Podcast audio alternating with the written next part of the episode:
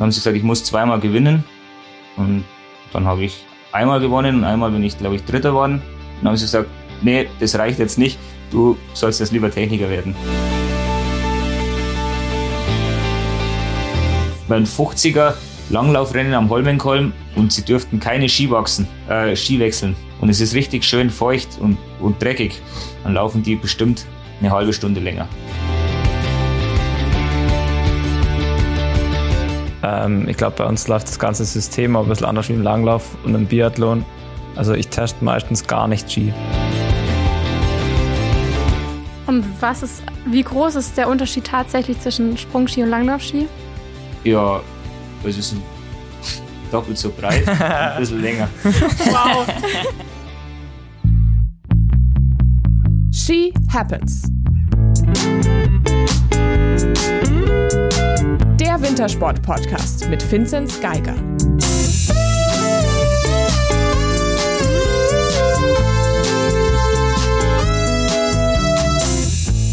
Ein spannendes Wintersportwochenende liegt wieder einmal hinter uns oder wie ich auch sagen würde, ein tolles Couchwochenende mit ganz viel Kaffee und Füße hochlegen. Und damit natürlich auch ein herzliches Willkommen zurück. Ich hoffe, euch geht's allen gut und ihr genießt trotz dem ganzen Corona-Drama die aktuelle Weihnachtszeit. Mein Name ist Corinna Horn und damit natürlich auch ein Hello nach Oberstdorf. Hey Finzi. Servus.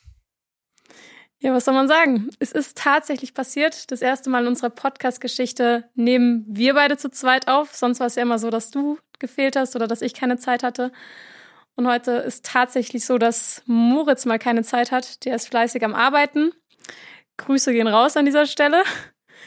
Aber Finzi, ich denke, dass wir doch einiges zu besprechen haben, auch wenn es heute hoffentlich mal nicht um Fußball geht, oder?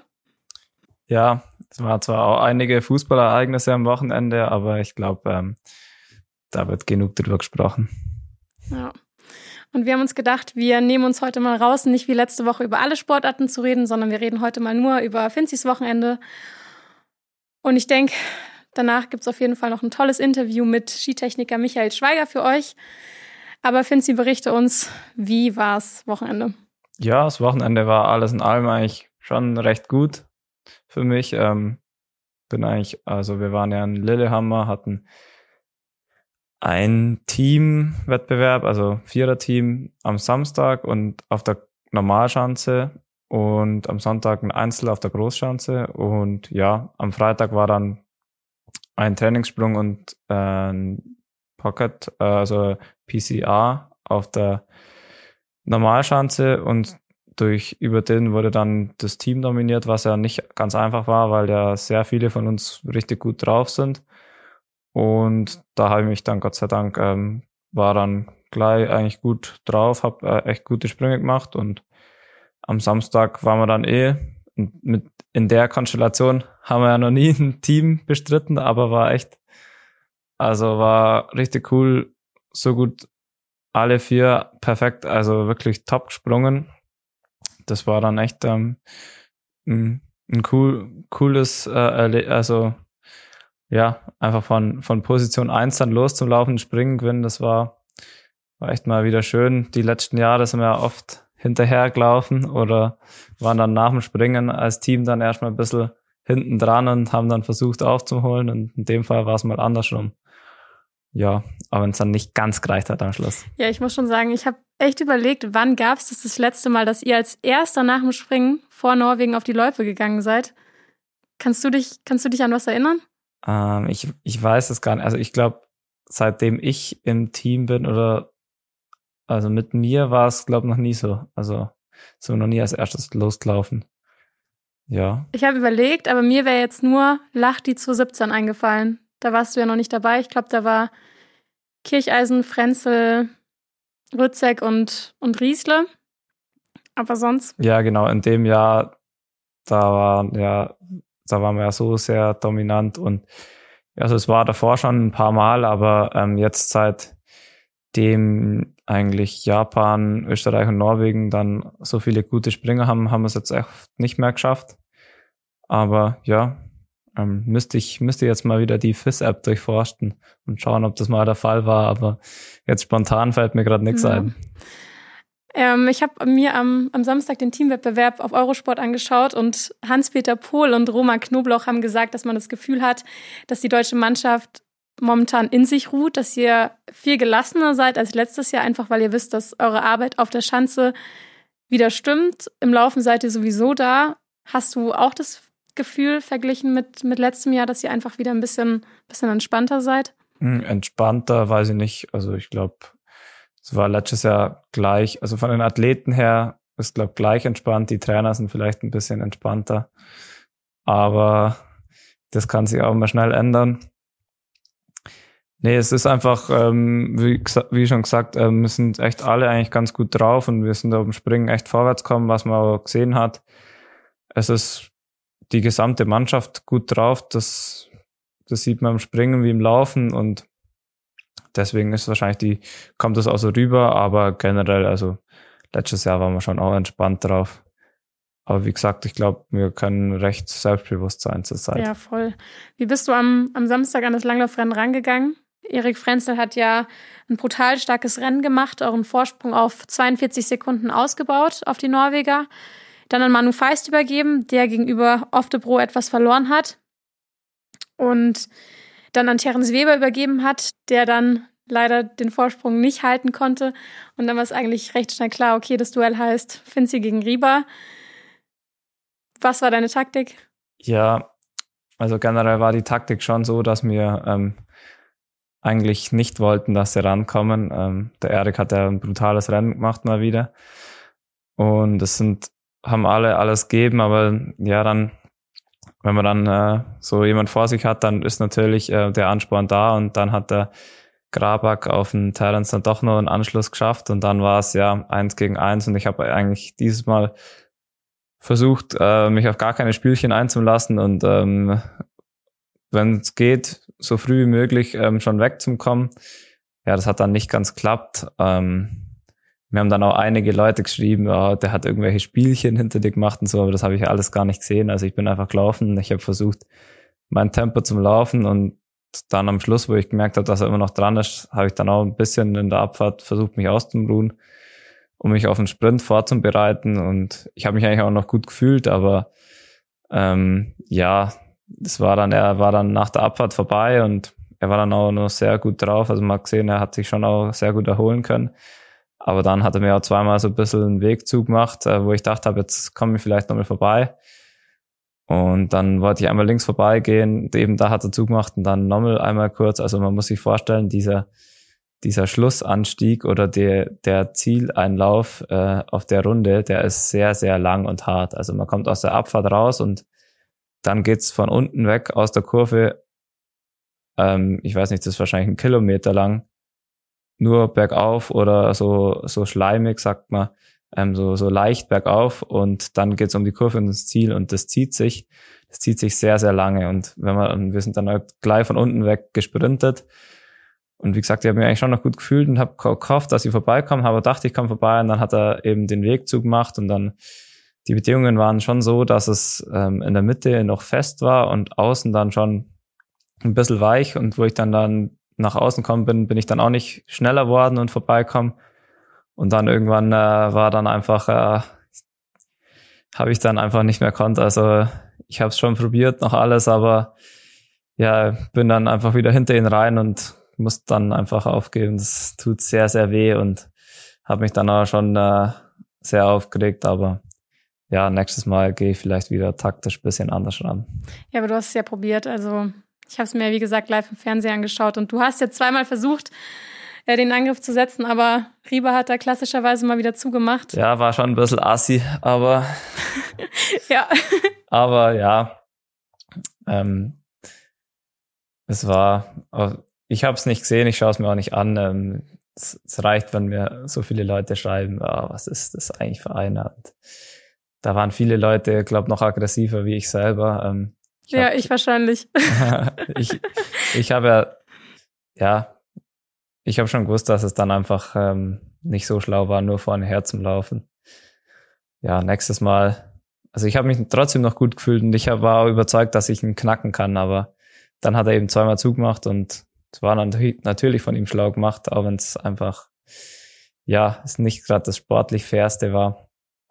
Aber ja, nächstes Mal kann ich auf einer anderen Runde vielleicht vorher schon knacken, wenn wir mal wieder ins Duell kommen. Oder ähm, gehe dann doch auf die Spielchen ein und bleib länger cool. Ähm, ja, kommt dann immer auf die Situation drauf an. Nächstes Mal ist eigentlich ein ganz guter Punkt, weil das war ja jetzt der einzige Teamwettbewerb. Also nächstes Mal, wenn wir ums Team reden, dann wäre es ja Olympia. Ja, da ist nur eine Weile hin. Ähm, wäre natürlich schön, wenn es dann wieder ähm, ein Duell gibt, ähm, um die, ich denke, es ist unser Ziel auf jeden Fall, um die Goldmedaille wieder zum Kämpfen, den Titel zu verteidigen. Aber das ist nur eine Weile hin und da muss noch viel passieren, bis es dann soweit ist. Aber dann lass uns vielleicht noch kurz auf, auf Sonntag schauen. Und ich muss sagen, ich fand es ja schon beeindruckend, was Johannes Lamperter, aber auch Mario Seidel abgeliefert haben mit Sprüngen auf 140 Meter, beziehungsweise von Mario Seidel auf 134,5. Und dann kam natürlich wieder ein Jal Magnus Rieber, der dann nochmal einen Zacken draufsetzt und auf 143 Meter springt. Ich meine, wir wissen ja alle, und du hast es auch oft genug gesagt, dass Jal das Niveau von einem Spezialspringer hat, aber ich finde es trotzdem irgendwie immer wieder beeindruckend. Ist es teilweise ein bisschen, ein bisschen ernüchternd? Ähm, ich habe ganz ehrlich gesagt gar nicht, gar nichts anderes erwartet, weil er wohnt ja jetzt seit zwei Jahren in Lillehammer und er springt da sehr, sehr oft und vor zwei Jahren ist er auch schon überragend auf der Schanze gesprungen und deswegen hat es mich jetzt nicht so stark gewundert. Es war dann wieder beeindruckend, weil es war schon einfach ein brutaler Sprung. Ähm, ja, es war dann in dem Fall im Springen eine andere Liga, aber ich kann da bloß auf mich selber schauen. Ich habe eigentlich schon ein gutes Gefühl gehabt im Wettkampfdurchgang, leider dann schon einen deutlichen Fehler gemacht. Also wenn ich da einen richtig guten Sprung mache, dann bin ich vielleicht auch ein bisschen näher dran und dann, wenn man zusammenhilft, kommt man schon hin. Also man kann jetzt nicht einfach von vornherein immer alles aufgeben. Man muss dann immer weiterschauen und sich denken, ja, nächstes Mal kann man vielleicht knacken oder man muss sich da schon noch Motivation draus ziehen. Weil so weit war es dann, dann doch nicht weg, wie es waren schon mal eine Minute auf dem zweiten, also auf dem zweiten Platz nach dem Springen. Von dem her war es ich als 14. mit 1,25. Das war auf einer ganz schweren Runde, wenn man ein gutes Team, äh, einen guten, äh, gute Gruppe hat, dann kann man ihn auch mal einholen noch äh, mit weniger. Und wenn er immer alleine da vorne rumlaufen muss, äh, das zehrt auch an den Kräften und deswegen, ja, ich bin da jetzt nicht so eingeschüchtert oder so.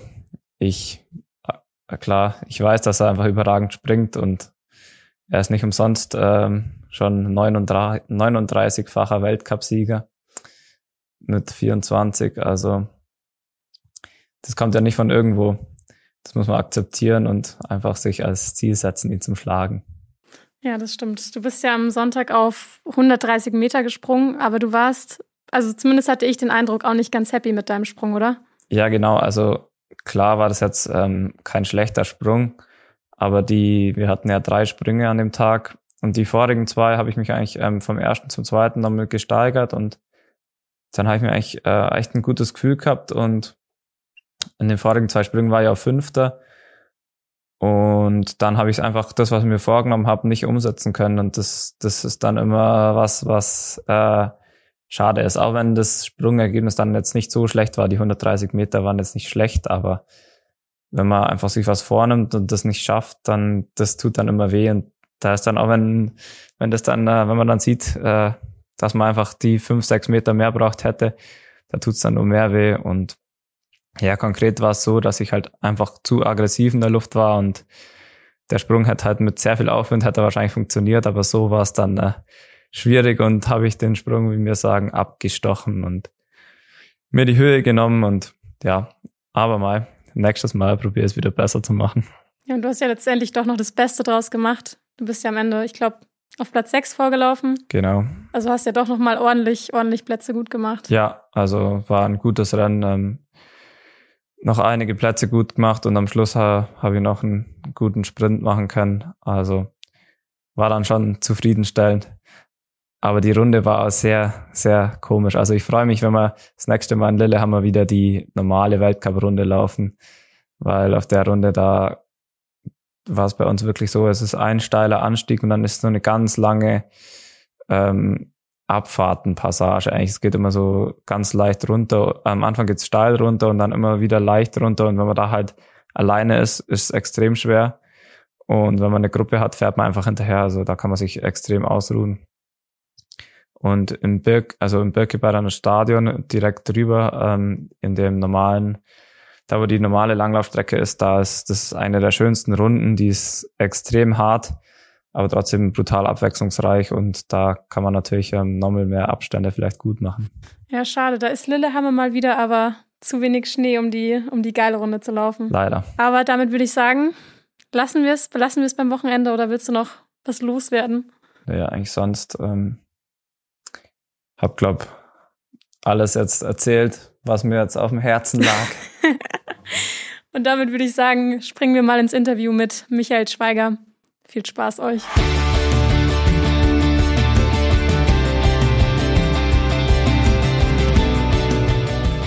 Wir haben im vergangenen Jahr mit vielen Sportlern und Sportlerinnen aus ganz unterschiedlichen Disziplinen geredet und diesen Winter haben wir uns vorgenommen, mal wieder mehr mit Menschen zu reden, die auch hinter dem ganzen sportlichen Erfolg stehen. Im Sommer hatten wir bereits den Koch der Kombinierer Uli Ruprecht bei uns zu Gast. Und heute wollen wir uns einer Thematik widmen, von der wir wissen, dass sie sehr, sehr viele von euch wirklich brennend interessiert. Und zwar haben wir uns heute einen Skitechniker eingeladen, genauer gesagt einen Skitechniker der Kombinierer, und zwar Michael Schweiger. Und ich finde es wirklich cool, dass du dir nach so einem stressigen Weltcup-Wochenende noch die Zeit für uns nimmst. Hallo Michael.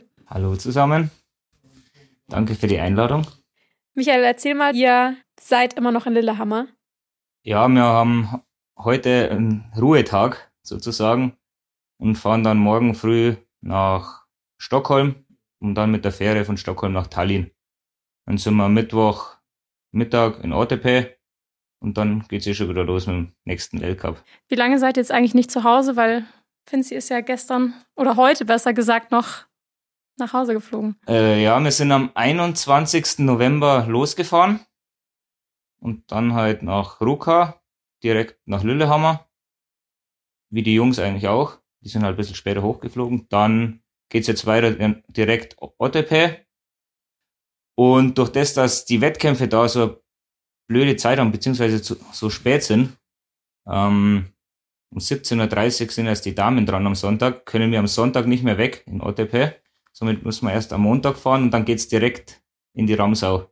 Dass wir Mittwoch Mittag in der Ramsau sind und Donnerstag ist ja schon wieder Training von den Damen.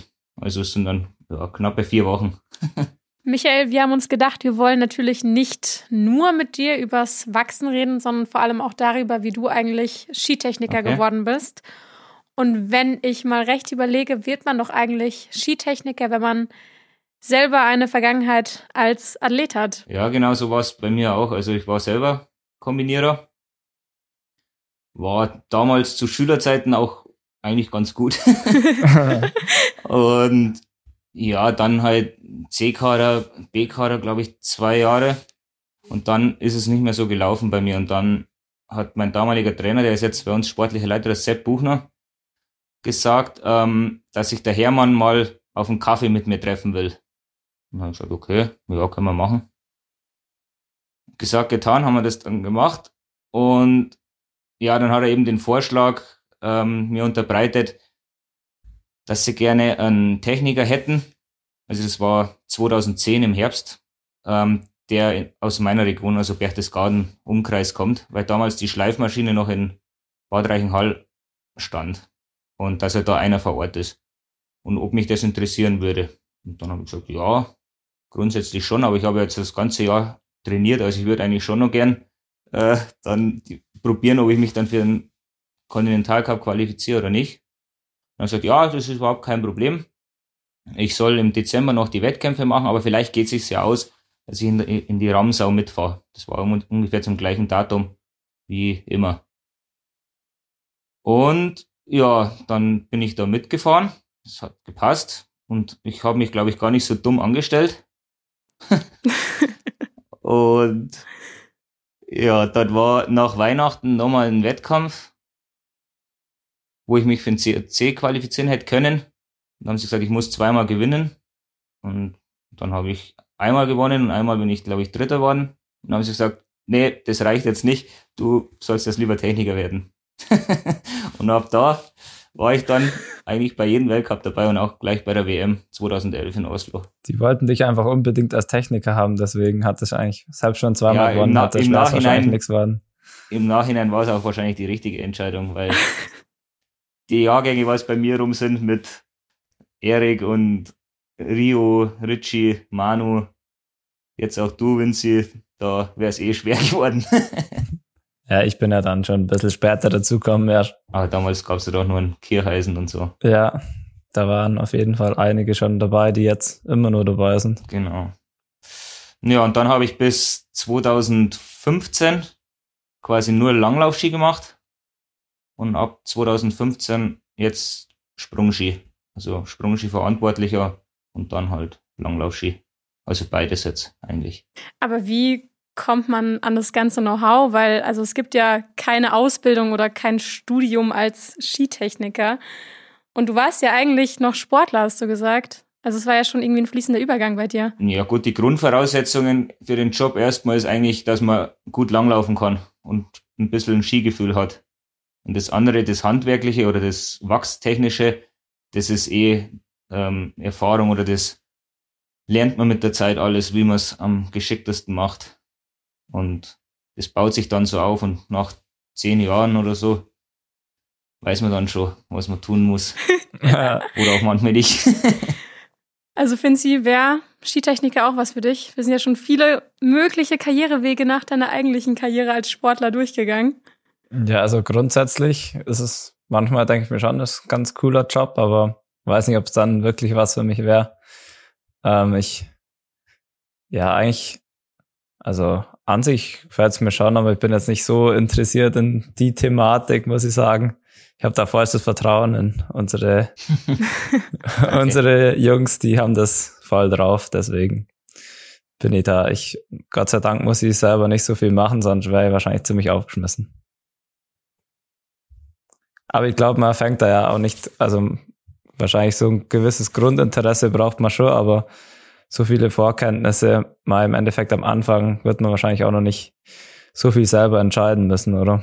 Nee, ganz am Anfang im ersten Jahr, da war ja noch der Enrico Heisig, der Cheftechniker von der Kombinierer. Und da haben wir eigentlich nur mehr oder weniger Ski abgezogen, wie du auch kannst, Vinci, oder ausgebürstet und alles, was mit Wettkampfpräparation ähm, zu tun hatte, haben die dann gemacht. Also da waren wir dann gar nicht dabei. Und wir haben halt Ski getestet. Und dann nach und nach kommst dann ja irgendwann machst dann mal Pulvern und dann das lernt man sich dann oder kriegt man einmal gezeigt und dann übt man und dann klappt es irgendwann. Bist du dann eigentlich das ganze Jahr über dabei oder nur im Winter? Weil bei mir in der Trainingsgruppe ein ehemaliger Trainer von mir, äh, der war unter anderem Techniker mit bei den Biathleten im Weltcup und der war zum Beispiel immer nur im Winter dabei. Ähm, nee, ich habe das Glück, dass ich bei der Bundeswehr bin. Also ich war als Sportler schon äh, in der Sportfördergruppe und es war dann quasi auch fließender Übergang und jetzt bin ich als Techniker in der Sportfördergruppe. Das ist halt schon mal sehr gut. Und nee, heutzutage, das geht eigentlich fast nicht mehr. Du brauchst eigentlich fast zwei, drei Leute oder mindestens drei eigentlich, die was das ganze Jahr dabei sind, weil die ganzen, jetzt mal Langlauf-Skimäßig, die ganzen Skitests, was im Sommer sind, da werden ja die ganzen Ski ausgesucht für den, für den Winter und also wenn es da nur ein halbes Jahr ist, schaffst du im Herbst nicht alles. Und durch das, dass ich halt jetzt äh, die Sprungski mache, bin ich ja auf die ganzen Lehrgänge im Sommer mit dabei. Halt alles was mit Bindungseinstellungen, probieren und Ski montieren. Also da fahre ich immer mit. Und das ist auch wirklich sehr wichtig, das kann man sich ähm, gar nicht vorstellen. Also da hat er schon im Sommer auch sehr, sehr viel zum tun. Ähm, weil es gibt ja so viele verschiedene Einstellungen an der Bindung fürs Springen und da testet man mal wieder einen neuen Ski und dann muss das schnell umbaut werden oder dann gibt's da wieder was Neues, was sichereres. Also da gibt's immer eigentlich fast jeden Lehrgang neue Sachen einzustellen und das wird wahrscheinlich ohne, ohne dich gar nicht gehen. Ja, wie gesagt, das hat sich auch die letzten, sage ich mal, zehn Jahre ist es immer mehr geworden. Früher mit der Bandbindung, da war es jetzt noch nicht so entscheidend. die einen Millimeter weiter vorne oder hinten ist. Aber mittlerweile muss das schon alles ziemlich genau passen. Wie eng ist da die Abstimmung zwischen dir als Techniker und jetzt dir als Athlet, Finzi? Also wie viel bist du da tatsächlich dann als Sportler auch involviert? Also was den Skisprung angeht, sind wir da schon sehr involviert. Also wir im Endeffekt können es nur wir testen und das Gefühl können wir dann nur weitergeben und das geht dann eher so, das ist dann Zusammenspiel zwischen mir oder halt dem Athleten, Trainer und eben Michi. Das ist einfach, ähm, ja, also je nachdem, jeder schlägt dann mal was vor und da wird sich dann abgestimmt. Also da ist jetzt, ähm, das ist schon sehr enge Zusammenarbeit. Und wie viel, jetzt sagen wir mal, wenn wir über Langlaufski reden, wie viel testet ihr da im Sommer? Wie viel Ski? Kann man das überhaupt so pauschal ja. sagen? Ja, ist schwierig, weil da kommen ja noch die ganzen Testsätze dazu, die was wir aussuchen. Also wenn wir jetzt zum Beispiel einen Sechser Wachstest aussuchen, die suchen wir ungefähr aus 20 Paar aus. Und die müssen ja fast 20 Paar und suchst halt die sechs, was am nächsten zusammen sind, suchst du aus. Und bei Sportlerski ist eigentlich ähnlich. Also die kriegen, sag ich jetzt mal, für warme Bedingungen, der Vinci, sechs bis acht Stück für Uni, für kalt. Und da suchst du halt dann die zwei, drei besten raus. Und dann halt auch noch die Ski von die letzten Jahre, die kommen ja dann auch noch dazu. Und was ist, wie groß ist der Unterschied tatsächlich zwischen Sprungski und Langlaufski? Ja, also es sind doppelt so breit, ein bisschen länger. Wow. okay.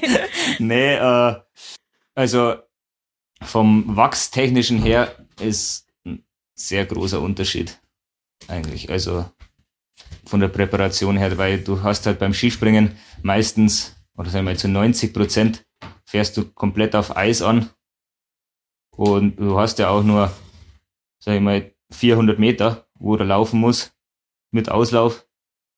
Und bei Langlaufski müssen sie ja doch 10 Kilometer gehen, also das unterscheidet sich schon sehr. Aber wenn wir uns jetzt mal so ein typisches Weltcup-Wochenende anschauen, jetzt zum Beispiel Lillehammer, wie schaut da so ein typischer Tag von dir aus?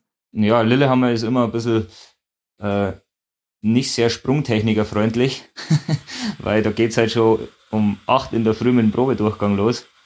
Und ich fahre dann ungefähr so eineinhalb bis eine Stunde vorher an die Schanze. Also wenn die Ski schon fertig gemacht sind oder abgezogen sind. Dann schaue ich mir das Wetter an und überlege, welche Wachsvarianten ich jetzt im Probedurchgang drauf machen könnte. Und mach, hab, das, hab da so eine Liste, dann schreibe ich mir das auf und wachse halt dann die sieben Paar Ski jetzt halt. Und dann springen sie im Probedurchgang und dann, ja, das ist halt beim Springen immer schwierig zu sagen, was jetzt halt nur das wirklich beste Wachs ist, weil manchmal fährt einer ein bisschen besser, manchmal fährt er schlechter. Und du musst halt immer ein bisschen abschätzen. Du kennst die anderen, von den anderen Nationen, die was schnell fahren, unsere, die was schnell fahren.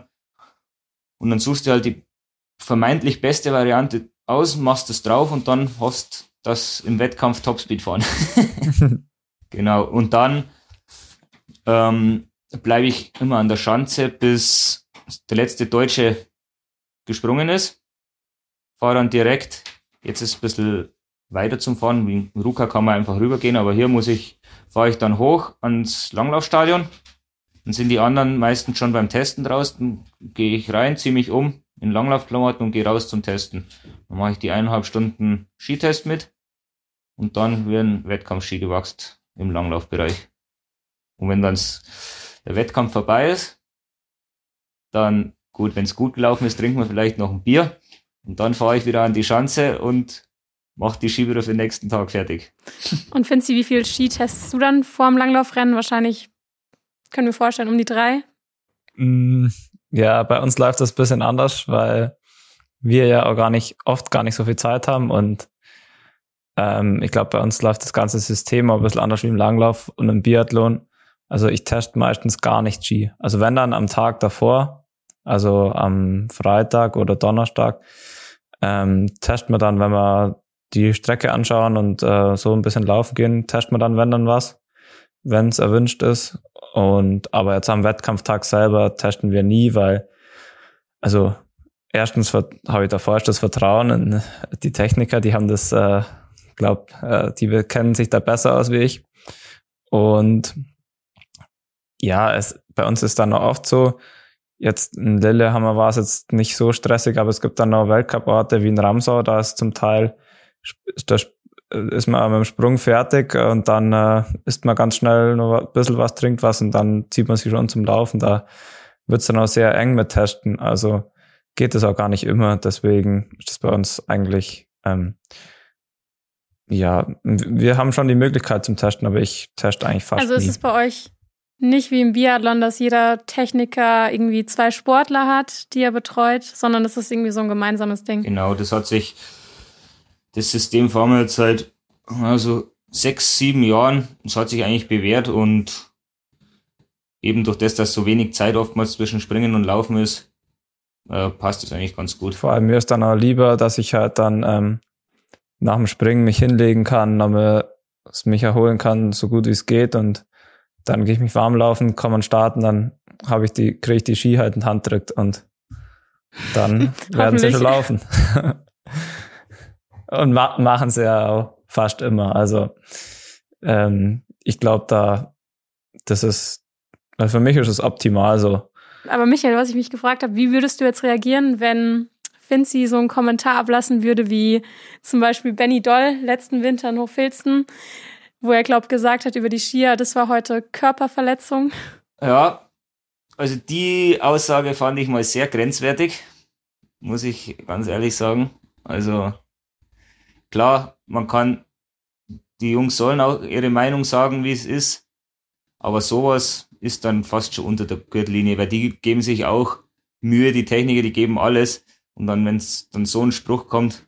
Aber muss ich auch sagen, es war bis jetzt noch nie der Fall, wenn es nicht gepasst hat, ist es intern äh, geklärt worden bei uns und ausgesprochen und dann, ja, haben wir es am nächsten Tag versucht besser zu machen und hat dann auch oftmals oder meistens funktioniert. Nee, wir sind da sehr, also wir reden eigentlich sehr offen drüber und. Ja, sicher spielt da oftmals so der Frust dann eine Rolle, wenn man dann auch ein schlechtes Rennen dazu hatte. Oder wenn es dann wirklich mal ähm, wegen Ski nicht gereicht hat. Aber also es macht ja, würde ja nie jemand mit Absicht machen.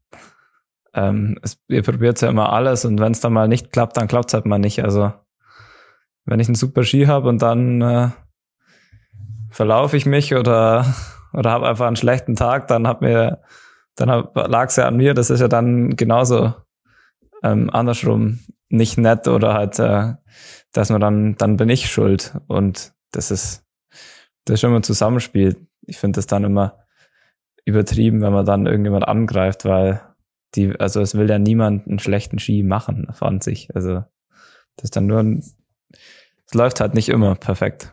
Nee, wir haben auch kein, Problem damit, wenn einer im Fernsehen beim Interview sagt, dass wir vielleicht mit der Skiwahl äh, heute nicht äh, so das glückliche Händchen hatten. Äh, dann wissen wir es eh meistens selber schon. Und ja, aber also mit gewisse Aussagen, wahrscheinlich kommt da die Emotion mit dem Ziel und das Stress und Zeug dazu, aber. Ja, ich habe mir auch immer gedacht, eigentlich ist Skitechniker sein so ein in Anführungszeichen undankbarer Job, weil ihr seid ja so war mein Eindruck immer, die ersten, die morgens rausgehen, gefühlt schon bevor wir Sportler zum Frühstücken kommen und die letzten, die abends wieder heimkommen.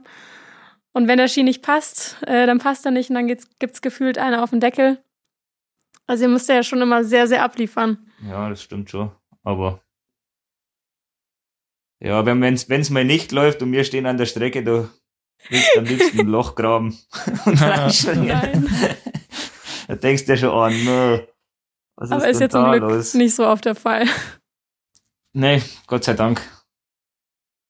Also dieses Jahr waren wir bis jetzt, glaube ich, sehr gut unterwegs und ja, mal schauen, was die nächsten Wochen wird. Aber dann nimm unsere Hörerinnen und Hörer doch vielleicht mal mit. Wie kann man sich eine Grundpräparierung von einem Sprungski vorstellen? Ähm, ja, also das unterscheidet sich jetzt eigentlich nicht so von, wie man normal wachsen kennt beim Alpinski oder auch beim Langlaufski. Also musst halt schauen, dass die Kanten relativ rund sind und nicht rau, weil das ja auch bremst. Also es ist anders jetzt wie beim Alpinski, wo sie ja eher scharf sind, die Kanten, oder Stahlkanten hast. Das hast du beim Sprungski nicht, also alles aus Kunststoff. Die müssen halt relativ rund sein und dann ganz normal mit Paraffin bügeln. Da hat jeder so seine, ich glaube, jeder Sprungtechniker hat so seine favorisierte Wachsmischung, was er da, sag ich mal, zu 80 Prozent, wenn es jetzt nicht ganz komisches Wetter ist, drauf macht. Und dann werden sie halt wieder, wie alle anderen Ski, ganz normal abgezogen. Und was halt wichtig ist, dass sie schön speckig sind, schön glänzen. Und dann äh, sollten sie schon laufen. Und mit dem Schliff ist halt noch so, es gibt beim Sprungski auch verschiedene Schliffe. Ähm, unsere haben jetzt zum Beispiel zwei oder drei verschiedene Schliffe dabei, wo man dann auch noch reagieren könnte, wenn jetzt halt das Wetter umschlägt oder die Spur anders, anders gefräst ist oder so. Genau. Und dann das, das Finishen ist eigentlich dann mehr oder weniger, du reibst dann halt irgendwelche Blöcke drauf, also so Finish-Blöcke und polierst die ein. Also eigentlich doch ziemlich ähnlich wie beim Langlaufski. Ja, also zum Beispiel Pulvern. Also beim Langlaufski macht man eigentlich immer Pulver drauf und bügelt es mit 180, 190 Grad. Das macht man beim Sprungski eigentlich gar nicht. Also da gehst du bei dem Paraffin vielleicht mal bis 150 Grad, maximal 140, aber so richtig High Flur Pulver auf Sprungski, das ist eigentlich rausgeschmissenes Geld, weil da bist du deswegen auch nicht schneller. Das haben wir zwar auch schon oft probiert, aber hat bis jetzt noch nie was gebracht. Ich wollte gerade sagen, wie viel kostet so ein Pulverdöschen? Also das rentiert sich ja wirklich gar nicht wahrscheinlich. Nee, weil du da zwei Paar China ist die Dose weg und kostet halt äh, 130 Euro oder gut, Rennsportpreise sind nochmal ein bisschen anders, aber so normal im Geschäft. Ja, man muss sich ja vorstellen, man in, im Anlauf ist man ja, wie lange ist ein Anlauf? 120 Meter oder so. Ja, sowas. Und ja, im Auslauf, klar, da müssen sie auch abziehen bei der Landung, aber es geht ja wirklich Ja. nur um die Geschwindigkeit. Du schaust ja immer auch in der FIS-App beim Live-Ticker kann man ja nur auf Speed schauen. Und das ist die, das ist die Tabelle, die interessant ist. Für mich, ja. Ja, Wenn, wenn, da, wenn, wenn, wenn Deutschland da oben steht oder vielleicht mit zwei oder drei oben steht, dann bin ich glücklich. Der Vinci schafft der, der, der Vinci schafft's auch äh, oft. Also letzten Winter zumindest. Dieses Win diesen Winter erst einmal, glaube ich, aber immerhin. ja, es ist, Du schaust in der FIS-App dann nicht auf die, auf die Weite, sondern nur auf Topspeed. Ja, wenn einer äh, Springen gewinnt oder jetzt, keine Ahnung, 135 springt und drei Zehntel hinterher fährt, dann ist mir schon lieber, er springt so weit und fährt drei Zehntel hinterher. Aber das ist für mich schon auch wichtig, ja. Ich schaue auf beides. Aber arbeitet ihr bei Sprungskiern eigentlich auch mit Strukturen oder praktisch nur mit Schliff und Wachs? Eigentlich nur mit Schliff und Wachs. Strukturen äh, funktioniert bei Sprungski eher nicht. Weil es ist von der Struktur, vom Aufbau her äh, ganz anders wie ein, wie ein Alpinski oder wie ein Laufski. Also beim Sprungski, äh, weil der so lang ist und breit, ist eigentlich das Ziel, so wenig, also beim Schliff, so wenig Kontaktfläche wie möglich zu haben. Also wenig Kontaktfläche heißt wenig Reibung und deswegen sind die Sprungschliffe auch ziemlich grob. Also wenn man den, wenn den einen Langläufer sieht oder Biathlet sieht, sagt, Alter, was ist denn das für ein grobes Ding? Das geht ja bei plus 20 Grad. Aber dabei fährt es auf Eis gut. Also du fährst halt dann nur beim Schliff auf so Spitzen, dass du halt wenig möglich, äh, wenigst möglich ähm, Auflagefläche hast. Und da kannst dann auch keine Struktur drauf ziehen, weil der von Haus aus schon so tief ist. Und wie viel unterschiedliche Schliffe gibt es beim Skisprung? Wie viele gibt es beim Langlauf? unendlich. unendlich. Also jetzt für unseren Teil, was in der Kombination ist, wir haben eigentlich so die letzten Jahre drei, vier verschiedene gehabt, wo wir halt gewusst haben, dass die gehen oder wo wir im Herbst herausgefunden haben. Und gibt's aber auch, du kannst da zu jedem Schleifer irgendwo hingehen, der macht da irgendwas drauf. Aber eigentlich, die Erfahrung hat gezeigt, dass wir mit dem, was wir haben, eigentlich ganz gut fahren. Und im Langlaufbereich haben unsere jetzt halt so zehn bis zwölf verschiedene Schliffe. Finzi, könntest du einen Wettkampfski präparieren, wenn du, wenn du die Zeit hättest und, und das nötige Wachs? Weil ich muss sagen, ich könnte es nicht. Also ein Sprungski würde ich mir zutrauen, aber Langlaufski keine Chance. Also beim Sprungski, also die würden wahrscheinlich nicht qualitativ gleichwertig ähm, oder top herrichten, aber zumindest so, dass es ordentlich ist. Aber beim Langlaufski hatte ich einfach keine Ahnung. Ja, Sam, ich muss sagen, so ähm, Grundwachs würde ich noch hinbekommen, Pulvern vielleicht auch noch, aber wie viel Wachsschicht man dann drauf macht oder mit welcher Bürste man jetzt wann rausbürstet, ich glaube, da wäre ich auch wirklich raus. Ja, das Ja, ist schon Wissenschaft, das sehe ich auf jeden Fall. Und dann noch mit die Flüssigwachse, was am Schluss draufkommen und äh, Basis, da gibt's ja mittlerweile auch nicht nur Paraffin, sondern auch viele Flüssigsachen, was man immer mal mitprobiert. Also das ist schon ein bisschen umfangreicher. Du hast ja gesagt, du bist jetzt seit mittlerweile knapp über zehn Jahren dabei. Ja, jetzt halt in der Ramsau wären's elf. Also da war ich zum ersten Mal Krass. dabei. Und wie würdest du sagen, hat sich die, äh, sagen wir, vielleicht die Arbeitsschritte als auch ähm, das Wachsen an sich gerade in den, in den vergangenen zehn Jahren verändert? Ähm, ja, das Wachsen direkt eigentlich gar nicht mal so. Also es, klar gibt's jetzt neue Wachse und neue Methoden, aber von der Sache her, also sagen wir Grundwachs, äh, Pulver drüber, Handstruktur und so, das gab's vor zehn Jahren auch schon. Also die, das hat sich eigentlich nur die Produkte und mit was man zum Beispiel ausbürstet und so weiter, das hat sich geändert. Aber was sich brutal geändert hat, das ist die ganze Vorarbeit, was im Sommer passiert. Also früher, also wo ich das erste Jahr dabei war, da haben wir im Sommer mal da eine Woche, dann mal wieder drei Wochen nix und da mal eine Woche, also waren wir vielleicht insgesamt fünf Wochen im Sommer ähm, und haben Ski gemacht oder ausgesucht, neu gekriegt und wie auch immer. Und jetzt geht es halt eigentlich von März weg, also wenn der letzte Weltcup ist, haben wir vielleicht zwei Wochen frei und dann geht's eigentlich schon wieder los. Also wir waren dieses Jahr gleich mal Anfang April in Sulden, haben da wieder Ski getestet und dann geht's eigentlich dann Mai auf den Dachstein. Da werden dann die, da ist ja dann schon warm oben, da werden dann sagen wir, die Nassski rausgesucht und dann waren meine Kollegen noch in Schweden, in Torsby in der Skihalle und in Oberhof in der Skihalle und das geht eigentlich das ganze Jahr.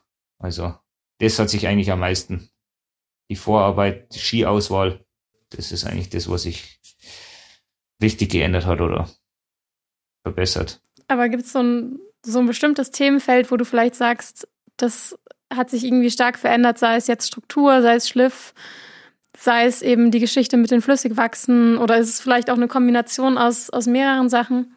Ja, also dass es immer mehr Flüssigwachse gibt.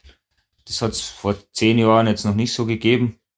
Aber sonst, klar, man entwickelt sich in alle Bereiche weiter. Es gibt jetzt neue Schliffe, die was vor zehn Jahren noch nicht gegeben hat. Und es werden, das wird eigentlich alles weiterentwickelt, aber so richtig jetzt,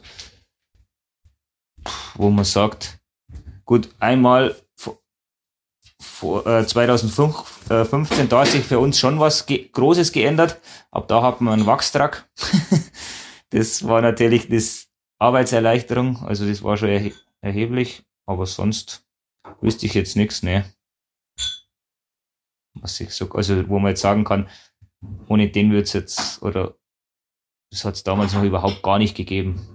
Und Ja, ähm, der Wachstruck ist ja bei jedem Weltcup dabei. Ähm, normalerweise schon, ja, wenn er nicht kaputt ist, was die letzten Jahre schon ein, zweimal passiert ist.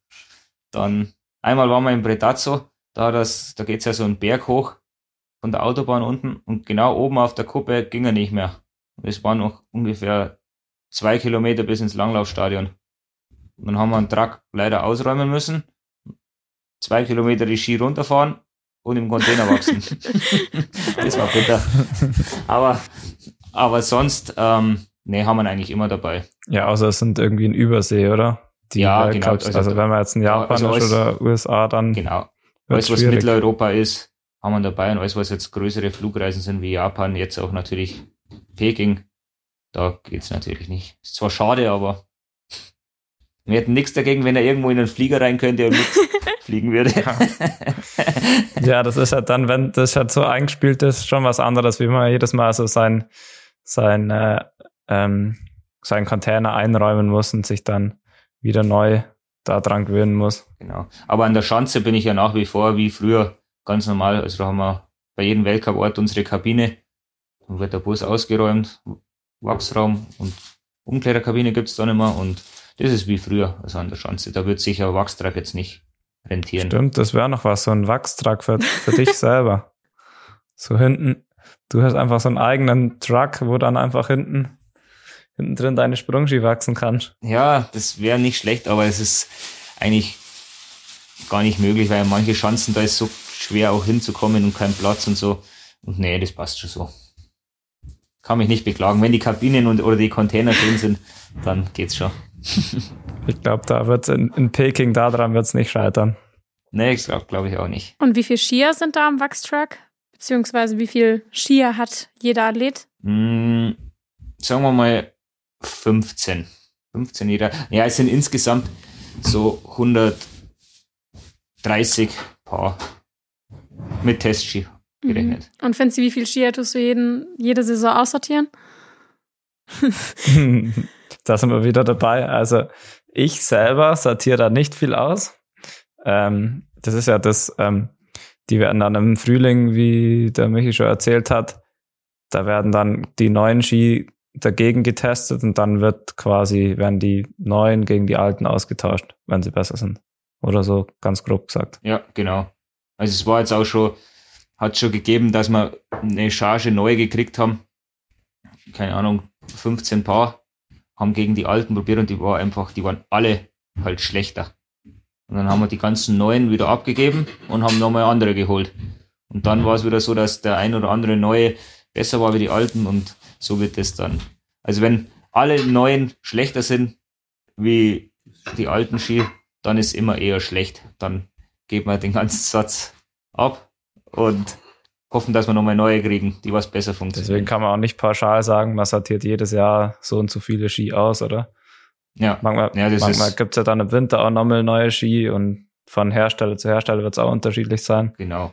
Also es kann mal sein, dass jetzt halt, zum Beispiel, wenn jetzt letztes Jahr die Kaltski von Fischer, die waren überragend gut und wir haben dieses Jahr wieder welche gekriegt und die kommen da einfach nicht ran, das kann passieren. Und dann nimmt man halt die vom, vom letzten Jahr wieder. Und nächstes Jahr kann es aber dann schon wieder anders ausschauen. Da kann es sein, dass die dann noch besser sind. Und dann fliegen die halt wieder raus. Also das ist immer so, es baut sich so aufeinander auf. Ja, Finzi, wenn du nicht so groß wärst, würde ich fast fragen, ob du mir mal einen aussortierten Ski abgeben kannst. es gibt, es gibt ja auch ein paar kleinere Athleten bei uns in der Mannschaft. 1,91 läuft der Vinci. Mhm. Ja, das ist, das ist schon, da werde ich auch sehr, sehr oft gefragt, aber durch das, dass ähm, ich ja meine Ski eigentlich, die sind immer unterwegs, also ich habe ja, ja nie klar. meine Wettkampfski daheim. Und mich, ich bekomme so oft Nachrichten, ob ich nicht einen alten Ski abzugeben habe, aber daheim habe ich halt meine Trainingsski. Ich nehme mir halt immer mal wieder ein neues, äh, neu, also kein komplett neues Paar, aber halt ein neues Paar Trainingsski mit nach Hause. Und ja, also wenn man dann so verwöhnt ist wie ich, dann wird das halt auch nicht so gut gepflegt. Und dann, ich glaube, das will dann auch niemand mehr abkaufen. Also ich habe dann daheim jetzt keinen so super Rennski. Ja, aber ihr habt letztes Jahr alle einen Wachs gekriegt für daheim. Was ja, einfach zu benutzen ist. Ja, das ist nämlich genial. Jetzt haben wir so ein, äh, Flüss, äh, so ein Flüssigwachs, wo man einfach nur draufsprühen muss, ein bisschen einreiben und dann geht's los. Also Ge seitdem wachse ich auch immer regelmäßig meine Ski ja daheim. Ich muss sagen, ich fand Skiwachsen im Winter mal das Schlimmste. Auch wenn es nicht lange dauert, aber. Ja, das ist. Manche machen es lieber. Aber ja, eben deswegen mit dem Flüssigwachs ist es sehr angenehm. Weil davor hat es mal sein können, dass ich mal so ein, ja, zwei, drei Monate mit einmal wachsen einfach gelaufen bin. Dann ist es halt ab und zu sehr, sehr zäh gegangen daheim. Aber macht einen auch bloß härter. Aber ich muss auch sagen, früher als Sportler hat mir Skiwachsen auch noch nicht so viel Spaß gemacht. Wenn du dann nach dem Training schon kaputt bist und dann musst du dich noch in die Garage stellen und deine Ski alle ja. gleich machen, das war da schon äh, ab und zu mal nervig. Aber mittlerweile ist es ja quasi mein Beruf oder meine Berufung. Es gibt auf jeden Fall noch ein großes Thema, über das wir auch gerne mit dir reden würden. Wir haben es vorhin äh, vor der Aufnahme schon kurz angesprochen, und zwar die Flurthematik. Es ist ja jetzt eben so, dass diese ganze Flurgeschichte ist eigentlich seit ich würde fast sagen, seit zwei Jahren ein sehr, sehr großes Thema. Ursprung ist ja, sobald ich weiß, du kannst mich gerne äh, korrigieren, falls ich da irgendwie falsch liege, eine EU-Verordnung, die eben besagt, dass der Besitz, die Anwendung, die Verwendung, der Verkauf, die Abgabe oder der Handel von Produkten, die C8 Fluorcarbone enthalten, verboten sind. Und äh, die Gründe liegen darin, dass Fluorrückstände schädlich für Mensch und Umwelt sind. Und es ist ja jetzt doch so, dass ähm, die BU und die FIS dann auch 2019 eben entschieden haben, dass alle Flurverbindungen in Skiwachsen bei allen Weltcups verboten werden. Aber die Umsetzung ist doch ein bisschen schwieriger, weil es noch ein großes Thema ist, wie tut man nachweisen, dass in dem Ski kein, in dem Wachs kein, kein Flur drin ist. Ja, das ist wirklich das äh, Problem an der ganzen Sache. Also ich glaube, die FIS hätte sich das damals auch leichter vorgestellt, wo die beschlossen haben, wir machen jetzt halt äh, flurfrei. Aber wie man das genau kontrolliert und dass das dann auch immer gleich ist, auch Temperatur unabhängig, die Kontrollen, da haben sie sich vorher keinen so richtig Gedanken drüber gemacht. Und dann haben sie halt ähm, versucht, quasi in einem Jahr oder einem halben Jahr Geräte zu bauen, die was das perfekt analysieren können. Und das hat aber überhaupt gar nicht funktioniert. Und im ersten Jahr wurde es ja dann, ähm, haben sie gesagt, ja, sie haben keine Geräte, das wurde nicht fertig wegen Corona und, und so weiter und so fort. Und dann hat es ja geheißen, vor dieser Saison ähm, kommt flurfrei auf jeden Fall. Aber äh, die Geräte gibt's immer noch nicht. Oder gibt's schon, aber funktionieren immer noch nicht so, wie sie funktionieren sollten. Und jetzt ist aktueller Stand, dass ab nächstes Jahr komplett flurfrei ist. Und das mit, äh, mit die Flurverbindungen, also das EU-Verbot gibt's ja seit 2020 und das in Skiwachsen, das ist halt dieses Jahr. Also es darf definitiv kein C8 mehr verwendet werden, sondern nur noch C6. Also es ist, sind die Flurketten. Wie lang die sind, kann man jetzt mal runtergebrochen sagen. Und in C8 sind halt mehr äh, Perfluoroktansäure drin und das ist das, was giftig ist und das ist im C6 eben nicht drin. Deswegen.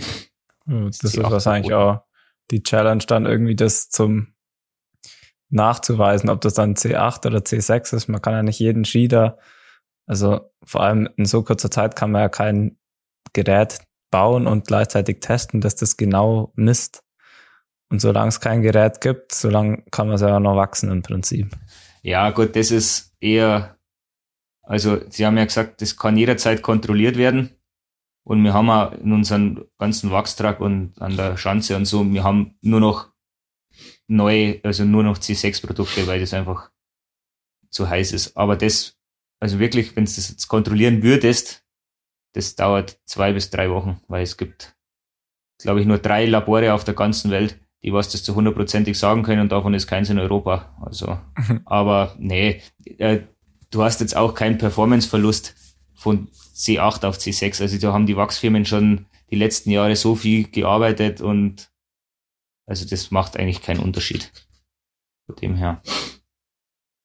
Was jetzt, was jetzt zu dieser, diesem Jahr keine so große Umstellung, weil wir auch eben die letzten Jahre schon viel die normalen C6 äh, gewachsen haben. Aber wenn jetzt mal komplett No Flur kommt, dann das wird komplett, komplett anders und komplett unberechenbar, glaube ich.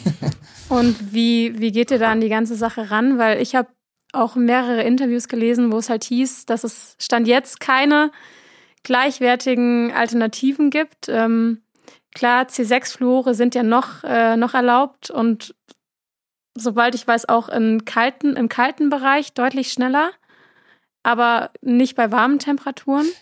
Ja, also ich sage jetzt mal, ob es jetzt C8 oder C6, äh, da haben eben die Wachsfirmen haben da schon so viel die letzten fünf Jahre probiert. Also es ist eigentlich fast, fast auf einen, einem Niveau. Also du hast keinen Performance-Unterschied mehr. Aber wenn jetzt mal komplett äh, flurfrei kommen sollte, dann ist, wenn es kalt ist, so wie jetzt in Kusamo oder sag ich mal ab minus zwei, minus drei Grad, da geht's eh noch halbwegs. da merkst du es vielleicht gar nicht so. Aber sobald es warm wird und feucht und dreckig, da gibt's riesen, riesen Unterschiede. Also wenn die bei, sagen wir mal, bei einem 50er Langlaufrennen am Holmenkolm und sie dürften keine Ski wachsen, äh, Ski wechseln. Und es ist richtig schön feucht und, und dreckig, dann laufen die bestimmt eine halbe Stunde länger. Also das ist richtig, richtig krass. Ja, das hält ja auch, selbst ein Ski ohne Flur hält ja keine, keine fünf Kilometer durch. Also wenn es richtig nass ist, dann macht der, ist der mit Flur schon oft zehn Kilometer dann schon grenzwertig. Und wenn man da gar keins hat, das merkt man ja, äh, wenn man so im Winter zum Langlaufen geht, auch wie es dann, wie dann der Ski klebt und wie schnell der dann auch weiß wird. Also da wird, geht dann ohne Flur einfach gar nichts. Ja, und das ist halt die größte Herausforderung. Also bei kalten Bedingungen, sage ich, ist es schon machbar. Aber bei, bei Nässe, also wir kennen bis jetzt noch keine Wachsfirma, die was äh, mit No Flur oder ohne Flur entwickelt hat, was genauso oder annähernd so geht wie die normalen Flurwachse oder Wachse für die Temperaturen. Es hieß ja auch damals von der FIS als auch von der IBU, dass dadurch, durch dieses Flurverbot, die Schere zwischen, zwischen armen und zwischen reichen Verbänden eigentlich verkleinert werden soll. Was meiner Meinung nach aber jetzt nicht unbedingt der Fall ist, weil die reichen Verbände natürlich auch äh, viel mehr Geld haben, um, um in Forschung zu investieren und neue Sachen auszuprobieren. Was ist da jetzt deine persönliche Meinung zu? Ja, also da, das ist, glaube ich, für die ärmeren oder schwächeren Nationen ist das eigentlich der Untergang. Weil wir haben ja jetzt halt doch, sag ich mal, klar, wir sind jetzt halt im Gegensatz zu Norwegen vielleicht auch noch klein, weil die haben ja ein Budget ohne Ende, aber im Gegensatz zu manchen anderen wahrscheinlich schon große Nationen und wir haben halt schon die Möglichkeit und auch, sag ich mal, die Manpower über den Sommer ähm, viele Sachen zu probieren und zu testen und da kann man sich schon einen Vorsprung rausholen oder zumindest mitziehen mit andere. Und andere, die was halt, ich meine, wenn du jetzt halt nur zwei Langläufer hast in deinem Land, dann kannst du den ganzen Aufwand gar nicht machen. Und bei uns ist halt so, wir arbeiten halt also eigentlich sehr gut mit unserem F&E-Team in Oberhof, also Forschung und Entwicklung und dann mit Biathlon, Langlauf, Kombination, Skisprung, das geht eigentlich alles so Hand in Hand und da wird halt schon sehr viel probiert und mit der ganzen Manpower geht da schon was und kann da auch ein bisschen forschen. Die Kosten sind halt auch brutal. Ich meine, so ein, wie heißt dieses Gerät? Ich glaube, Flur-Tracker, der ja das Vorhandensein von, von Flur auf Skiern sofort erkennen soll, kostet ja wahrscheinlich auch ein Schweinegeld und. Ja, das, das ist auch noch so ein Thema. Äh, also ein richtig guten, der was das zu 100% messen kann, kostet, weiß ich nicht, ab 100.000 Euro oder ab 200.000 Euro und ist fast so groß wie ein LKW. Und die FIS hat, hat sich gedacht, äh, ja, wir bauen so ein Handgerät, was genauso gut ist, aber nur 10.000 Euro kostet. In sechs Monaten. Also. Also das war ja von vornherein eigentlich schon zum Scheitern verurteilt. Und die haben ja letztes Jahr schon Tests gemacht mit, den, mit der ersten Stufe oder V1 von dem Gerät und das hat zwar Werte angezeigt, aber das war, wenn es kalt war, andere Werte, wie wenn es warm war und wenn der Schliff gröber war, auf einmal nichts mehr und also komplett eigentlich nicht, nicht fair, sagen wir so. Also wenn es das machen, dann muss es schon zu hundertprozentig äh, funktionieren und fair sein. Und es muss auch jeder, jedes Land oder jede Nation die Möglichkeit haben, äh, so ein Gerät im Sommer zu bekommen, dass man einfach probieren kann, was geht oder was nicht geht und was im Grenzbereich ist oder nicht oder wie auch immer. Aber einfach sagen, wir sind jetzt halt beim ersten Weltcup in Kusamo, haben jetzt halt flurfrei und jetzt geht's los. Äh, jeder Sportler nimmt einen Ski mit, geht an den Start und dann kommt das Gerät und zeigt's grün oder rot und wenn rot ist, darf er nicht starten. Das, glaube ich, funktioniert so nicht. Ja, vor allem jeder Verband bräuchte dann wahrscheinlich auch mehrere solche Handgeräte, oder? Ja, also wir wären mit einem schon mal zufrieden erstmal. Schön Anfang.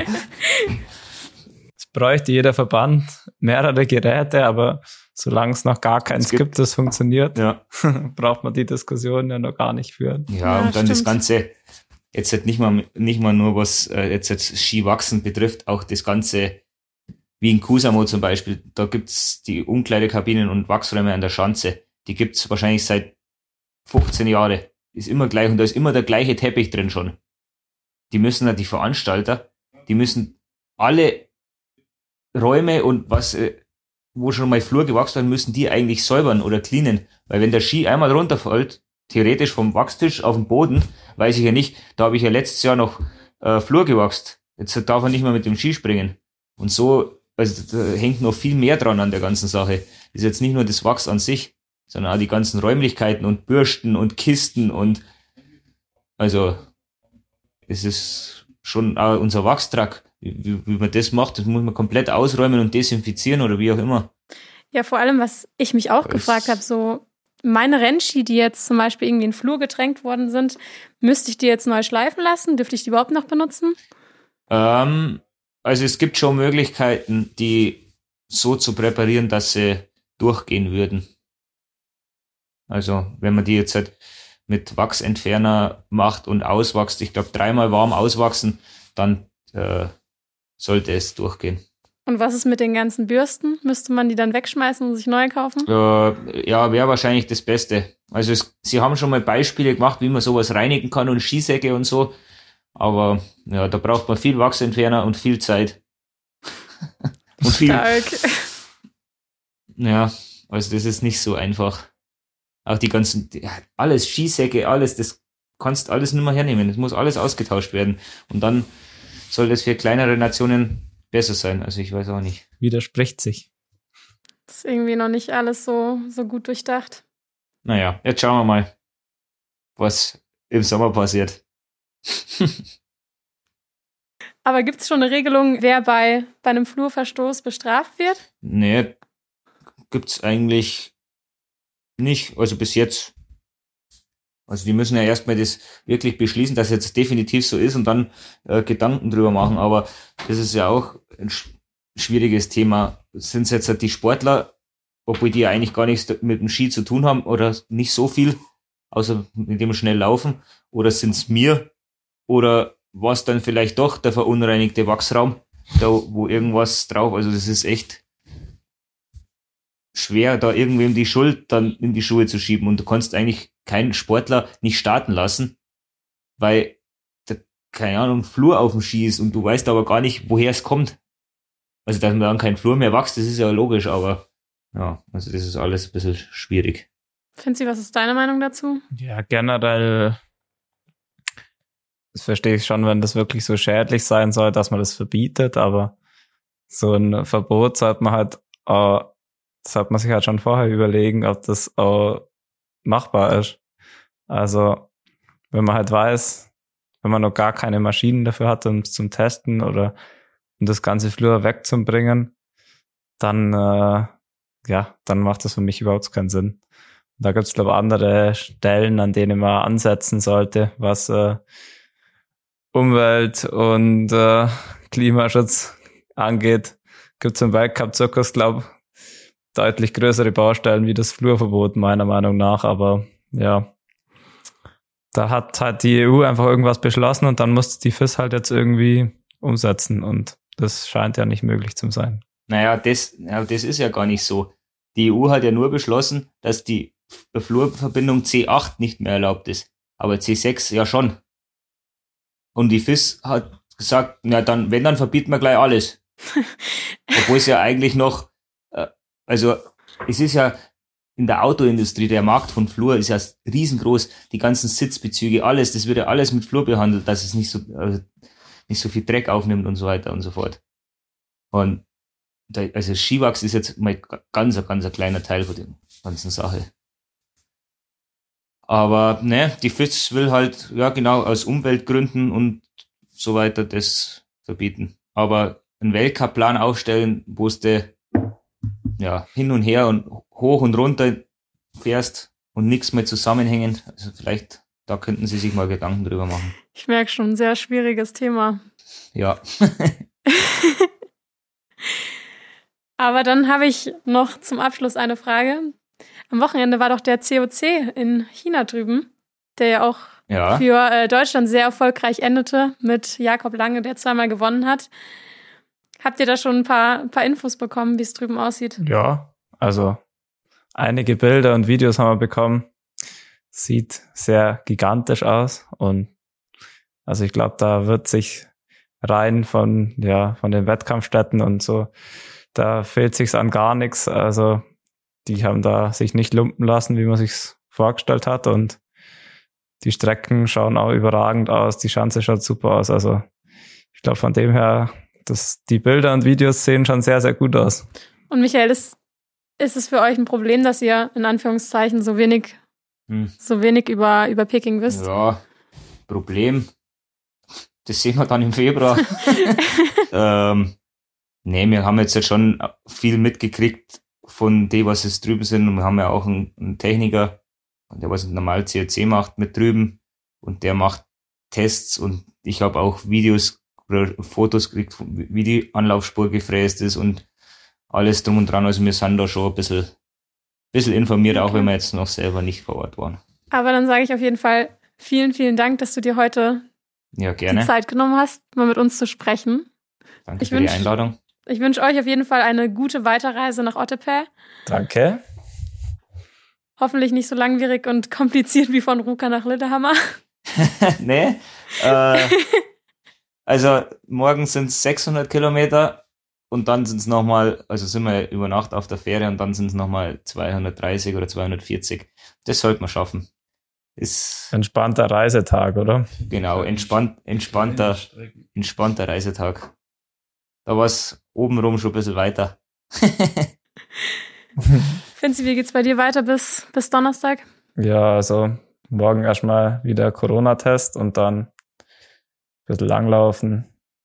Ja, ruhiges Training jetzt noch. Ist ja nur Dienstag, Mittwoch und Donnerstag in der Früh fliegen wir eben auch schon. Dann nach Tallinn und von Tallinn fahren wir dann mit dem Bus nach Ottepää. Und ja, so lange bin ich jetzt auch nicht daheim.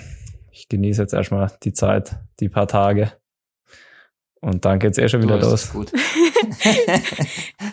Darfst beim eigenen Bett schlafen zwei Tage oder drei. Ich höre den Neid. Ja, ja, die erste, also die erste Periode die ist immer schon äh, anstrengend, weil du, es lohnt sich halt nicht mal heimzufahren, weil es einfach fahrtechnisch nicht geht. Es Aber, ist, wie es ist. Ja, haben wir uns selber ausgesucht.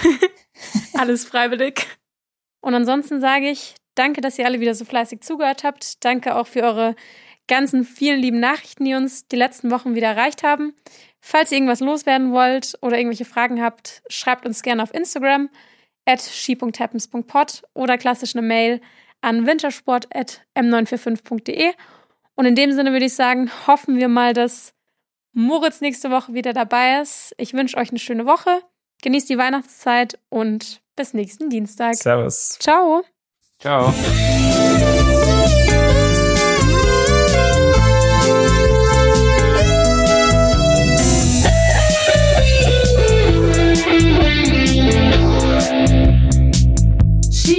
Happens.